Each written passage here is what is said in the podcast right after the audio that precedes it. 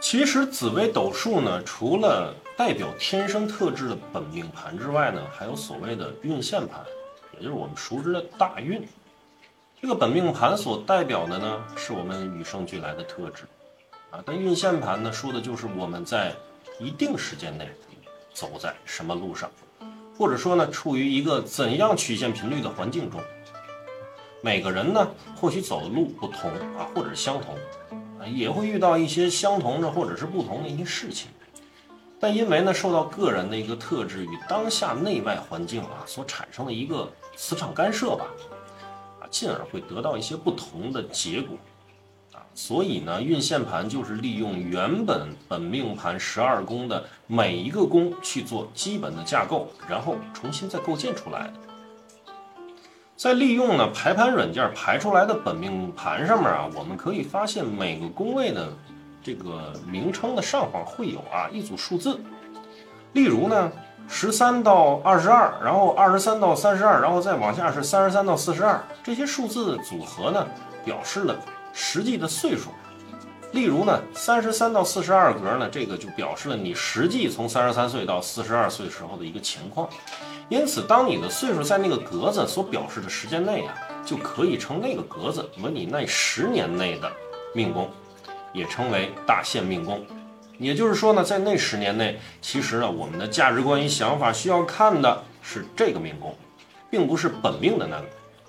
虽然本命看的是我们一生一些这个与生俱来的东西吧，但是呢，人呢，确实会随着年龄、包括环境啊、时间啊、包括境遇不同。啊而改变自己的一些想法，包括三观，所以不可能会一直完全跟本命盘是一样的。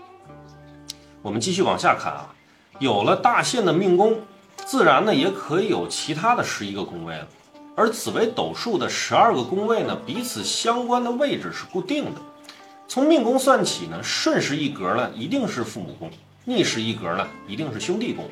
因此呢，当我们知道了大限命宫所在的时候啊。也可以以此去推找其他的十一个宫位。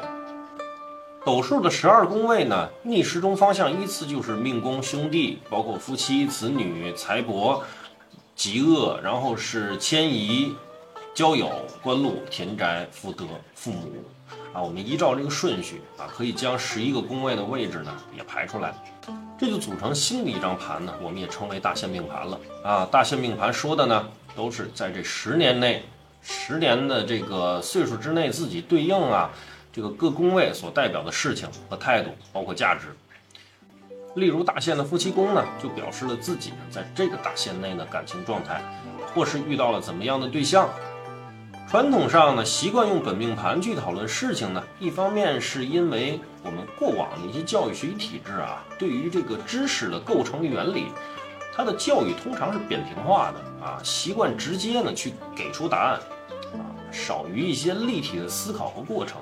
因此呢，在面对完全复杂的这种人生的三度四度空间下，紫微斗数呢就会觉得很难读懂。加上过往的社会变化呢比较单一，啊因此很多的术数老师呢通常学个平面盘啊就可以去给别人看了。运线盘的应用呢，往往就一带而过了。但是想想，如果在那个比较单纯的年代啊，如果自己本命盘的夫妻，假设说他做的是武曲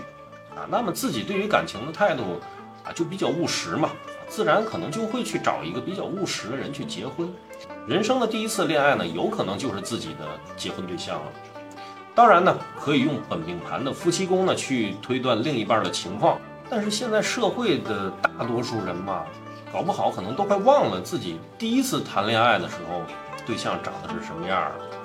这时候需要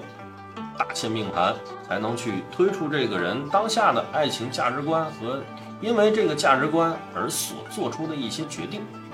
啊，以及依照这个决定会选到的人，啊，最后呢才会合理的推算出他的爱情状态、婚姻状态啊这些等等的问题。